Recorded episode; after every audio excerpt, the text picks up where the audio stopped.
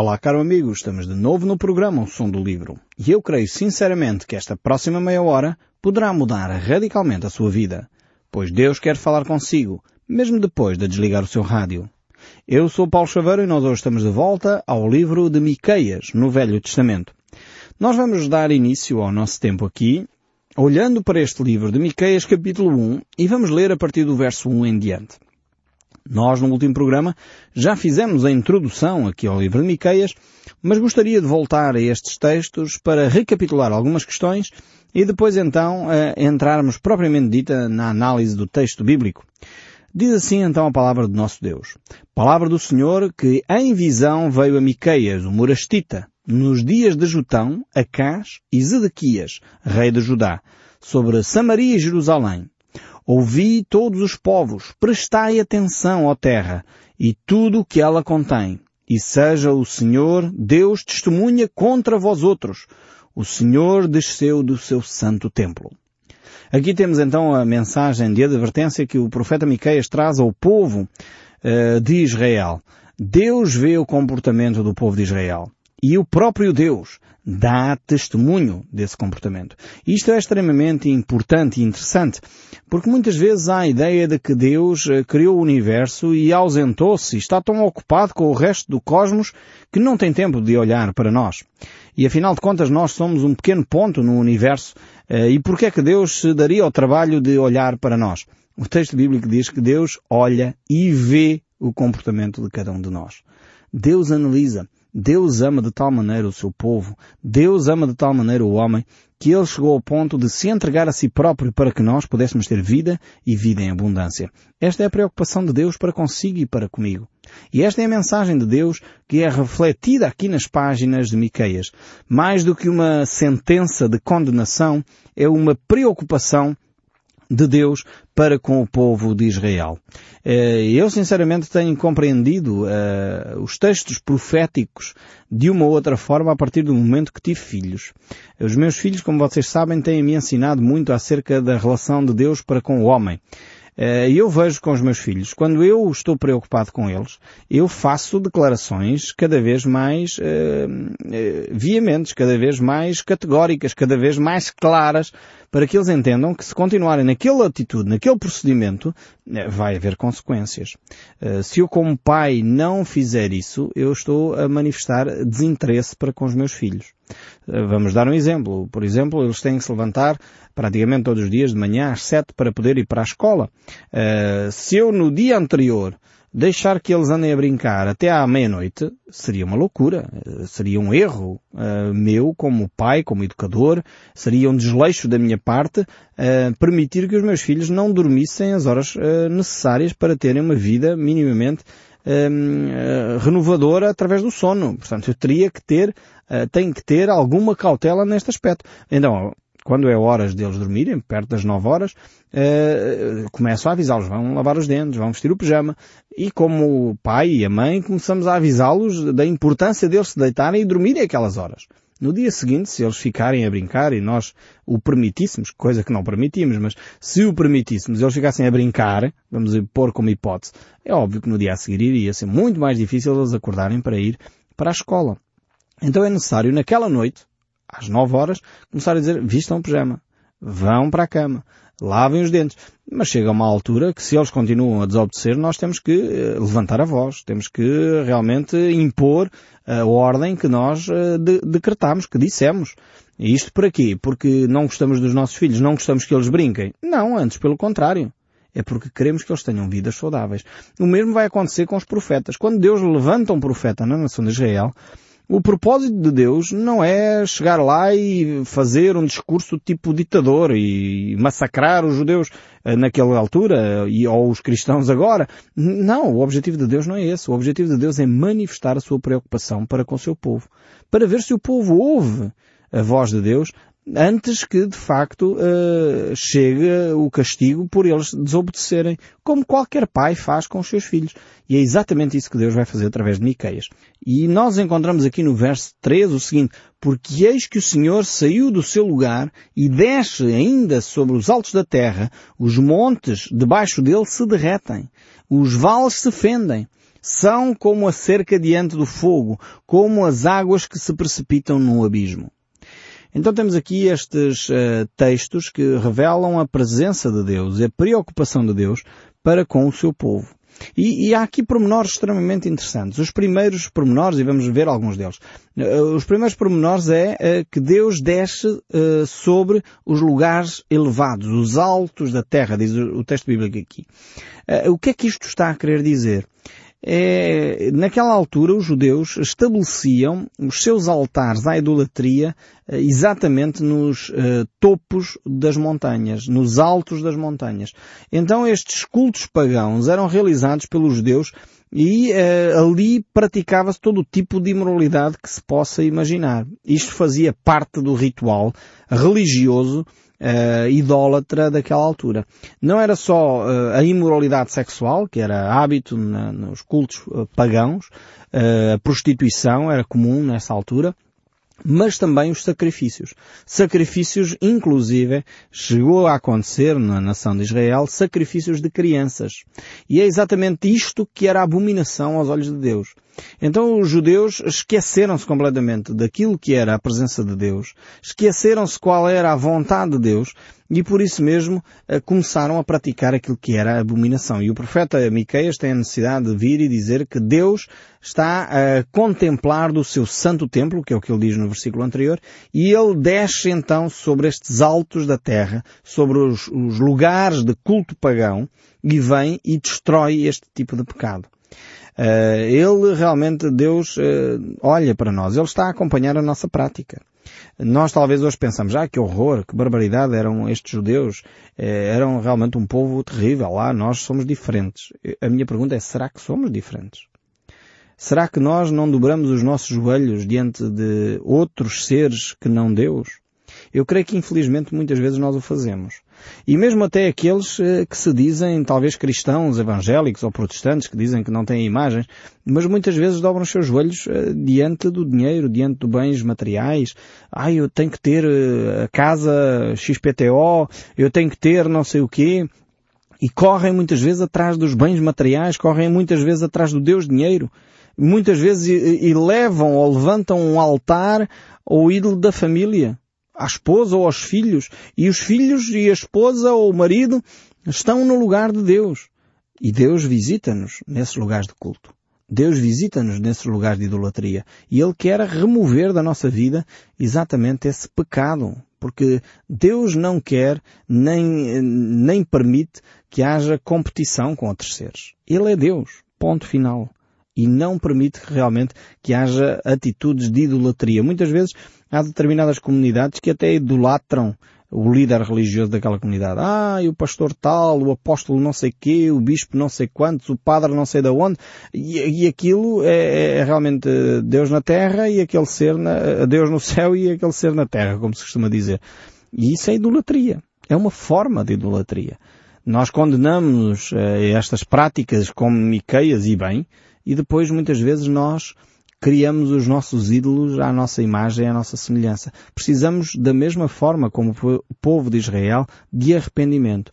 E o arrependimento realmente é aquilo que traz a, a cada um de nós a um relacionamento com Deus. Uh, com o arrependimento vem o perdão de Deus. E depois do perdão, uh, aí não há julgamento. Porque quem intentará acusação contra os escolhidos do Senhor?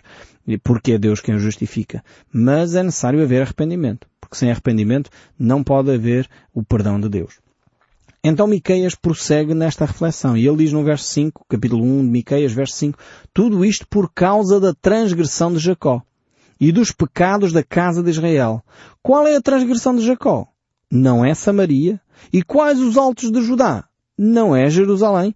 Vejam bem que agora a Miqueias vai começar a, a chamar as coisas pelos seus nomes. O profeta então fala da corrupção das duas capitais, neste caso Samaria e Jerusalém, a corrupção dos dois reinos e a idolatria dos dois reinos.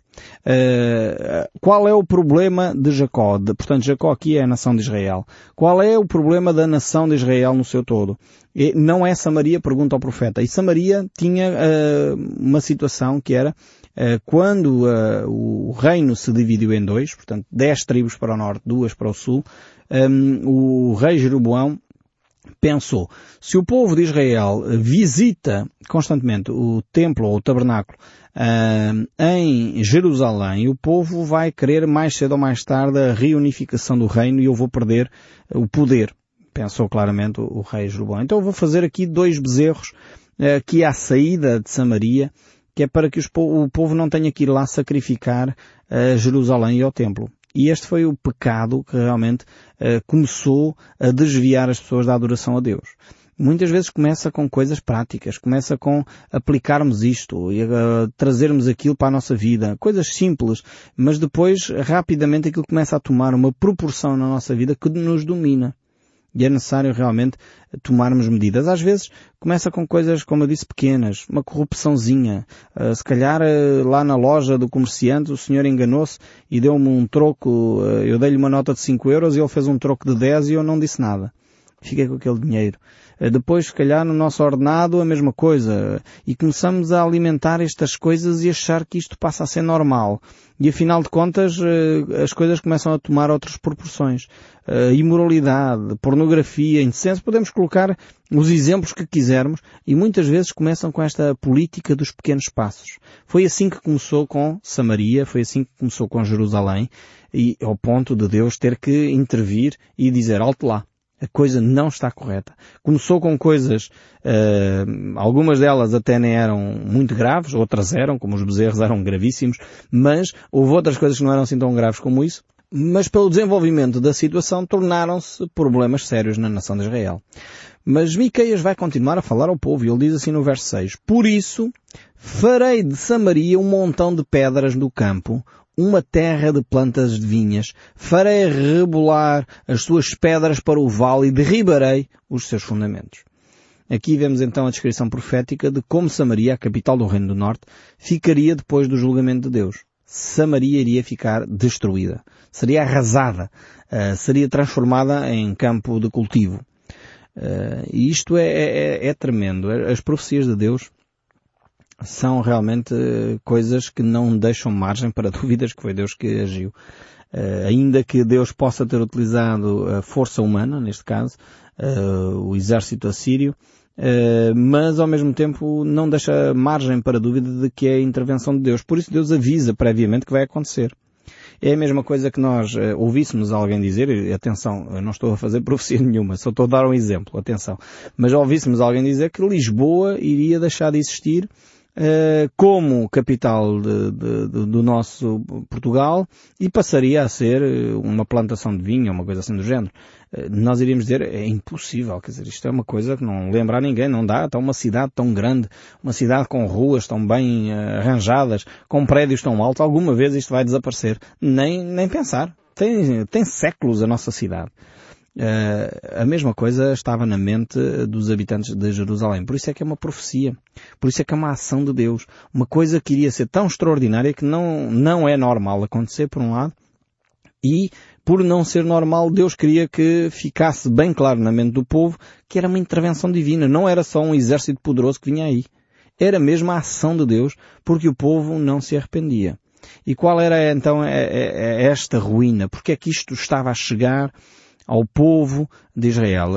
Havia várias razões. Uma delas era de facto as injustiças sociais. Deus sempre chora com aqueles que sofrem. E isto é um facto. A Bíblia tem estes textos claros que manifestam a preocupação de Deus para com aqueles que são mais carenciados. Com as viúvas e os órfãos. A Bíblia usa esta linguagem, as viúvas e os órfãos, porque durante muitos séculos as, as viúvas e os órfãos eram eh, os seres mais carenciados da, da sociedade, ou seja, os órfãos porque não tinham o pai e a mãe para os sustentar e as viúvas, no caso, porque não havia segurança social, as mulheres eram, infelizmente, naquela altura, graças a Deus que as coisas mudaram, mas as mulheres naquela altura eram desconsideradas e o único que trabalhava e ganhava o sustento para a família era o homem, e assim que o homem faltava, a mulher ficava em maus lençóis. E então era necessário uh, trabalhar para que a sociedade acolhesse estas, estas pessoas mais carenciadas. E quando o, o direito era pervertido, quando havia de facto da parte da sociedade, do povo em geral, um desprezo para com os mais carenciados, Deus intervinha. Interessante. E Deus continua a fazê-lo hoje. Por isso, mesmo quando nós sentimos que há injustiças a ocorrer no nosso povo, e infelizmente há, eh, a gente vê que os tribunais, infelizmente, não funcionam como deveriam. Eu não quero uh, atribuir responsabilidades nem A, B, enfim, não, não me interessa aqui atribuir responsabilidades. O facto é que não funcionam. Infelizmente, as pessoas no nosso país sabem que se têm um problema não vale a pena ir a tribunal porque infelizmente o Tribunal não vai fazer justiça, não vai resolver efetivamente o problema. Pode sair qualquer outra coisa que não aquilo que se espera, que seja de bom senso. E então no povo de Israel estava a acontecer isto. Injustiça social, perversão do direito, perversão das leis. Depois víamos aqui a prostituição que aumentava, juntamente com a idolatria. A sensualidade era comum. E isto é, é, é um traço uh, que, que, nós deveríamos estar atentos. Uh, e se nós tivéssemos alguma a capacidade de ler a história, deveríamos perceber que estes uh, aspectos estão presentes em todos os impérios. Todos os grandes impérios que desmoronaram e desapareceram, eles começaram primeiro por trabalhar estes aspectos. Injustiças sociais, promiscuidade sexual, prostituição, idolatria e finalmente depois uh, grandes ditadores que rebentam com o resto da, da nação ou do império. Uh, verificamos estes fatores são fatores predominantes em todas as sociedades que desapareceram sejam elas uh, ocidentais, sejam elas asiáticas, sejam elas da América Latina, todas elas tiveram na sua história estes componentes até que Deus disse chega. E acaba com este tipo de situações. Porquê? Porque Deus é um Deus justo. É um Deus que julga a causa dos mais carenciados. Deus é um Deus que não permite que a imoralidade e a escravidão sejam uh, constantes no nosso tempo. E por isso mesmo Deus vai intervir. E aqui Miqueias vai começar então a dizer claramente quais são os erros da nação de Israel. Verso 7 diz assim, todas as suas imagens de esculturas são despedaçadas e todos os salários da sua impureza serão queimados pelo fogo e todos os seus ídolos eu farei uma ruína, porque o preço da prostituição os ajuntou e a este preço volverão. Deus realmente era contra a prática da idolatria, contra a prática do culto às imagens. Deus não queria isto na nação de Israel. E por isso mesmo ele vinha com toda hum, a força para fazer sentir à nação de Israel que isto era realmente algo errado. Uh, há muitas pessoas, e havia na, na, no povo de Israel, aquilo que era chamado os ídolos do lar. Ou seja, cada um tinha a sua imagem em casa. E, infelizmente, uh, no nosso país isto ainda continua. é uma doença que se espalhou do judaísmo para o cristianismo. E ainda hoje há muitas pessoas com as suas imagens de lar, têm os seus altares em casa e têm a sua devoção àquele ser uh, como se fosse Deus. E veneram e ajoelham-se e fazem as suas orações.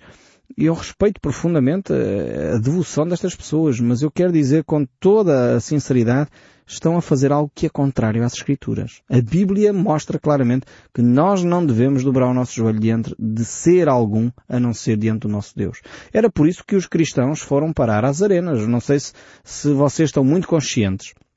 A razão que levou os primeiros cristãos a serem levados para as arenas e serem mortos era porque eles não se dobravam quando o imperador romano passava. Uma coisa relativamente simples, mas eles perceberam tão bem que o imperador, porque o imperador romano queria ser Deus. Não sei se vocês estão conscientes também do, do, que está em causa. Não era simplesmente um sinal de respeito para com a autoridade. Não era isto que estava em causa. O imperador romano considerava-se Deus. Era um Deus uh, humano. Uh, portanto, ele achava que tinha poderes divinos. E todas as pessoas, por causa disso, tinham que uh, prestar vassalagem e prestar-lhe homenagem e adorá-lo a ele. E os, os cristãos, como é óbvio, não iam nesta conversa. Infelizmente hoje, eh, se calhar não íamos parar às arenas, é verdade, porque se calhar dobrávamos os nossos joelhos com muita facilidade diante de qualquer ser que aparecesse por aí a dizer que ele tem características muito especiais. E infelizmente hoje há pessoas a fazer ainda isto dentro do cristianismo. E o mais grave ainda, acho eu, é os próprios líderes de muitas confissões religiosas permitirem isto e acharem isto normalíssimo. Acharem isto que, enfim, é cultura do povo e é assim, mas é contrário às Escrituras, nós temos que ensinar as pessoas que é contrário às Escrituras. Então, foi isso que Deus fez através de Miqueias. Era difícil, era cultural, era hábito o povo fazer isto, mas era um erro tremendo e Deus iria chamar o povo à atenção. E da pior forma, porque o povo já não tinha ouvido durante séculos E temos que perceber que Deus estava a chegar, digamos assim, eu estou a usar uma linguagem muito humana para tentar definir o coração de Deus, mas Deus estava a chegar aos limites, se é que posso usar esta imagem. Deus não tem, nesse sentido, Deus não tem limites, porque Ele é longânimo. Mas Deus estava a dizer, ok, a taça da ira estava cheia. O povo tinha feito de, demais, as neiras demais, já não era permitido continuar a permitir que o povo maltratasse as pessoas, continuasse a escravizar mulheres, porque as mulheres eram essencialmente as mulheres que eram sacerdotisas, e a escravizá-las, levando-as para a prostituição. Muitas delas eram escravas que eram colocadas nesses templos para servirem uh, ali como prostitutas cultuais, e no fundo não é muito diferente daquilo que acontece na velha Europa. A gente pensa que isto é muito diferente, mas não é.